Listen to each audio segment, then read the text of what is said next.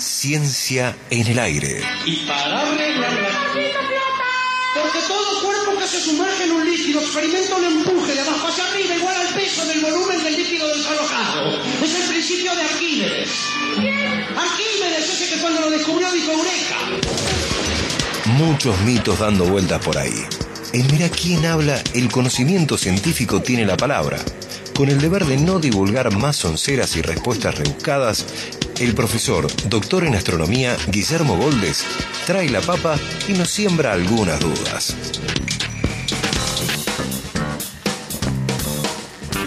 El profesor, señor eh, Guillermo Goldes, científico soltero más codiciado de Córdoba. ¿Cómo estás, profe? ¿Qué tal? ¿Cómo andan ustedes? día, ¿Todo bien? Sí, Bueno, excelente. Vamos rápido, los chivos.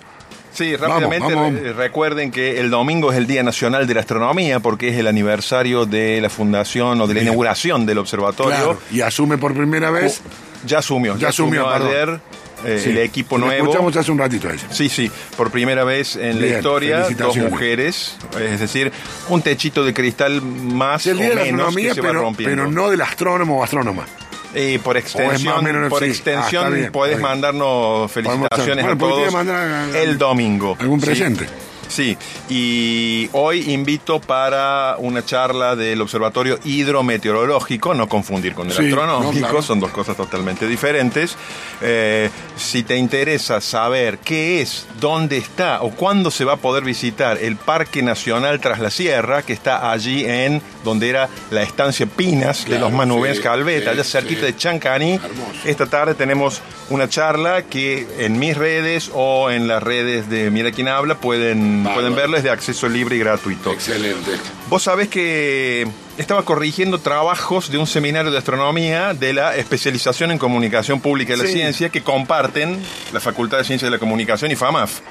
Y me encuentro con un trabajo muy especial de una chica que se llama Priscila Fernández, que es de Rafaela, de la Universidad de Rafaela. Y el tema era Derecho Espacial, un trabajo excelente que me motivó a que investigue un poquito más, porque eh, la idea es ver de quién son las cosas que Ah, están... la pregunta que me hizo el profe cuando ¿De quién me dijo, son las ¿De cosas? quién es la luna? Me dijo. ¿De quién es la digo, luna? yo la regalé un montón de veces, no sé qué sé yo. ¿A vos, te- vos vivís en una casa o en un departamento? En una casa. En una casa. Entonces te habrán dicho alguna vez que lo que está encima de tu casa también es tuyo en algún sentido, el espacio aéreo que está ahí encima. Nadie puede venir y Sí, construir algo ahí Sí, encima. encima no. ¿Pero eso tiene algún límite? Sí, ¿Para arriba? porque si no, no podrían pasar los aviones tampoco. Si no, no podrían pasar los aviones que están regulados Claro. por una ley, que es la ley de eh, aeronáutica, digamos, ¿no? Los aviones pueden volar siempre que estén autorizados los vuelos. ¿Quiénes autorizan los vuelos? Ah, es el Estado Nacional, porque el espacio aéreo, ¿sí? Está administrado o es soberanía. Todo lo que está encima de la Argentina es soberanía del Estado argentino. Pero eso tiene un límite para arriba también. Tiene un límite para arriba. Claro, está bien, sí. Porque más no, no es arriba- para arriba, ¿hasta dónde? Hasta Marte, no. No es hasta Marte y eso está regulado por una serie de tratados. El, el primero que regula eso es lo que se suele llamar el Tratado del Espacio, que es del año 1967, tratado sobre los principios que rigen las actividades de los estados en la, eh, de los estados en la exploración y utilización del espacio extraterrestre, incluso la Luna y otros cuerpos qué celestes. buen título, Así se llama, ¿no? Vos sabés que la- es del año 67, Sí. entonces la primera vez que se enviaron satélites al espacio, año 57, No. Sputnik, y la primera vez que se envió un ser humano en órbita, Yuri Gagarin, 61, no estaba esa ley. ¿Por qué ley se regían? Por la del Estado que los mandó, por la ley rusa Ah, claro. o de la Unión Soviética. Después cuando empieza a haber otros países ya involucrados... es mío. Por ejemplo, supongamos, especulemos, ¿no? Eh, el convenio este del cual hablamos, el tratado, que es de las Naciones Unidas del año 67, está firmado por algo así como 180 países y dice varias cosas que son interesantes. No dice explícitamente dónde empieza el espacio, Sí. digamos, pero de alguna forma se sobreentiende que lo que está en, dentro de la atmósfera terrestre, ¿sí? Eh, es- está sometido a las leyes de la aeronavegación ¿sí? terrestre. Bien. Y que el tratado involucra ya de fuera de la, La atmósfera, atmósfera para arriba. para el otro lado. Para afuera, digamos, ¿no? Para afuera. Eh, Entonces, algunas de las cosas que dice es que todo ese espacio ultraterrestre, incluyendo los cuerpos celestes que están en él, la luna, los planetas, los asteroides, etcétera, ¿Los soles? Las solo también solo se pueden utilizar en beneficio de la humanidad, ¿sí? Este, Bajo ese lema se me Bueno, pero muchas cosas. algunas cosas más. Que no pueden utilizarse, que no pueden utilizarse con fines militares ni para almacenamiento de armas exacto. nucleares. Boldini hizo la Bueno, más o menos, más o menos. También dicen que no pueden recibir reclamos soberanos, ¿sí? Y que eh, no eh, están libres para la investigación y la exploración, algo parecido a lo que pasa con el Tratado Antártico, ¿sí? Pero que nadie puede apropiarse de esos recursos. Ni de un pedacito, una base, por ejemplo. Che, voy a poner una base. Pon- un una mono ambiente cosa, en la luna. una cosa es poner una base 50 de metros investigación, como hay en la Antártida también, y otra cosa es un reclamo territorial, digamos, ¿no es cierto? Pero justamente lo que vos decís de si sobre un pedacito sí o no, o si se puede utilizar minerales que uno encuentre allí, por ejemplo, por ejemplo, para hacer más llevadera la, la vida de una tripulación que esté en viaje, sobre todo eso hay controversia, sobre todo eso hay controversia. Y aunque te resulte difícil de creer, esas controversias han llegado a la Argentina, porque en el 2019 se presentó en el Senado argentino un proyecto de ley del cual ya te voy a contar, que después perdió estado parlamentario y entonces no, no fue aprobado, ¿no?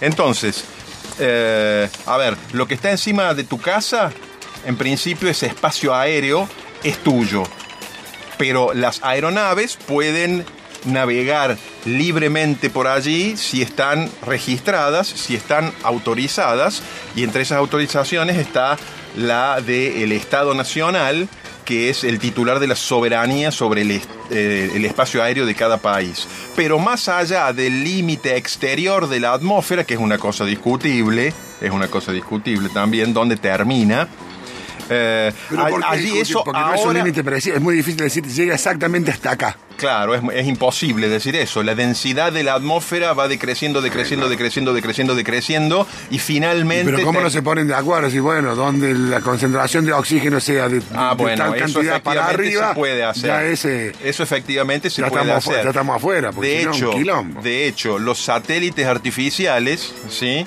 Los satélites artificiales más bajos están más o menos a 200 y pico kilómetros. Sí. Porque más abajo hay algo de atmósfera y los satélites terminan cayendo, digamos, ¿no es cierto? O sea que ese podría ser un límite que vos pienses. bien. O hay otros que dicen 100 kilómetros, ¿no? Ahora, resulta ser que hay controversia porque si bien eh, el Tratado del Espacio del año 67 y otros acuerdos dicen que ningún Estado puede reclamar propiedad de todo o una parte de lo que haya allá afuera, hay diversa gente que lo interpreta de otra forma. Y vos sabés que ahora, con el turismo espacial por un lado y con los proyectos de minería espacial por otro lado, esto está puesto muy en, eh, en tela de juicio. Ya hay al menos una compañía minera armada que está en el Armada, digo, establecida, que está en el Reino Unido y se llama Asteroid Mining Corporation del Reino Unido. Están preparándose para ir a explotar asteroides, o sea, ir allá, traer material para comercializarlo acá. ¿Y qué te decía yo de la Argentina? Bueno, Van a ser minas a espacio abierto, en vez de decirlo abierto. ya. Podría ser, podría ser. Y bueno, si te acordás de algunas películas catástrofe donde había alguna en que enviaban un equipo de mineros a un cometa o algo por el estilo, ¿te acordás? No. Que era para tratar de Sí. destruirlo, pero Ah, enviaban mineros mira. porque había que perforar. No, no, no me acuerdo, no me acuerdo. Eh, no me acuerdo si era Impacto Profundo o Armagedon o alguna de esas, ¿no? Entonces, eh, te decía, eh, el Tratado del Espacio lo firmaron 130 países, están ahí los países espaciales y está también la Argentina. El Tratado sobre la Luna, que es posterior y que dice explícitamente que de la Luna no se pueden extraer minerales, lo firmaron solo 18 países, no está ni la Argentina ni las potencias espaciales. Y en el año 2019, en el Senado de la Argentina... Vendo se- piedra lunar.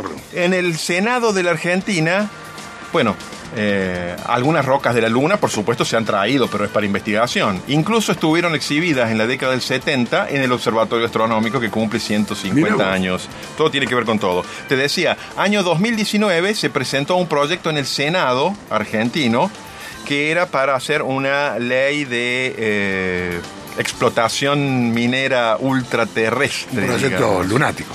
¿Qué decía, en, en resumen, qué decía ese proyecto? Sí. Te lo resumo en pocas palabras y vos después me vas a decir quién presentó el proyecto. Dale.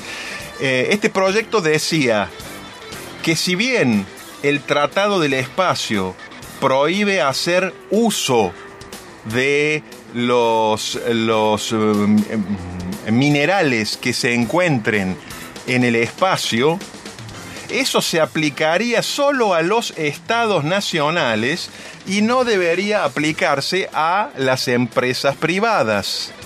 Es decir, era un proyecto que busca que las empresas privadas sí puedan extraer, transportar y comercializar, vender en la Tierra minerales de los asteroides. Con lo cual se daría una paradoja bastante extraña. Los estados nacionales no podrían explotar, por ejemplo, los asteroides y las empresas privadas sí. Sería una cosa bastante extraña, ¿no es cierto? Pero que acá en la Tierra ya ocurre. acá en la tierra, pero digamos, aquí en la tierra son, los, son estados los que tienen que dar las autorizaciones bien, pero para pareciera que explotar. hay empresas privadas que son más importantes que los estados. ¿no? Por supuesto. ¿Quién puede haber presentado? Carlos Saúl I, el emperador. No, no, no, no. ah, ¿O perdón. qué partido político puede haber presentado Juntos esto? por el cambio. No. Con la firma, con la firma de Federico Pinedo. Ah, Fede. Esto ya eh, un extraterrestre en la aparentemente pasaron más de dos años y no Este se Pinedo. trató, es decir que Podría ser un hermano de T, ¿no? Porque es medio cabezón así, este Pinedo. Bueno, eso no lo sé, no lo sé. Eso ya perdió aparentemente estado parlamentario Sí. porque fue una comisión de ciencia y tecnología y no se trató. Pero bueno, bueno, e- profe, era más o menos que- de cajón. Es un tema, Una segunda salida con esto. es un tema que hay que ampliarlo mucho más, ¿no? Pero O sea que no se puede escriturar la luna. Empecemos por ahí. a pesar de que hay gente que ha intentado hacerlo. Y otra cosa, hablamos de la aeronavegación, que los aviones pueden eh, subir y bajar y pueden navegar sobre tu casa, digamos, ¿sí? Incluso si vivís cerca de un aeropuerto, y ahí la cosa ya es más complicada. Pero ¿qué pasa ahora con los drones? Que cualquier persona Sí, puede sí. tener un dron en su casa y te lo puede meter en, tu- claro. en el patio de tu casa. Lo he hecho, lo he hecho porque tengo dron. Bueno, Vos también. de hecho, no hay que, no hay que hacerle eso, No, supuestamente. menos con la cámara encendida. Yo tengo un dron que le- se conecta con el celu, entonces vos estás viendo lo que ve la cámara, lo ves en la pantalla del celular. Es impresionante. Claro, y Increíble. es que tiene que ser así para que vos puedas eh, para que vos puedas ver que Sí, por sí, dónde sí, anda. Podés filmar y sacar fotos. Claro, y claro. hacer acercamiento. Entonces, Pero en, en teoría no podés hacerlo volar a menos de 30 metros de alguna propiedad que no sea tuya y tampoco podés hacerlo volar más allá del despegue y el aterrizaje a menos de 10 metros de altura. Pero eso quién lo controla o quién lo inspector de drones, mira qué buen laburo. Debería haber. Bueno, Profe querido, excelente, me encantó, muy bueno, muy interesante, la verdad. con de quién es la luna. Sí, señor, muy interesante. Saludos. Mira quién habla.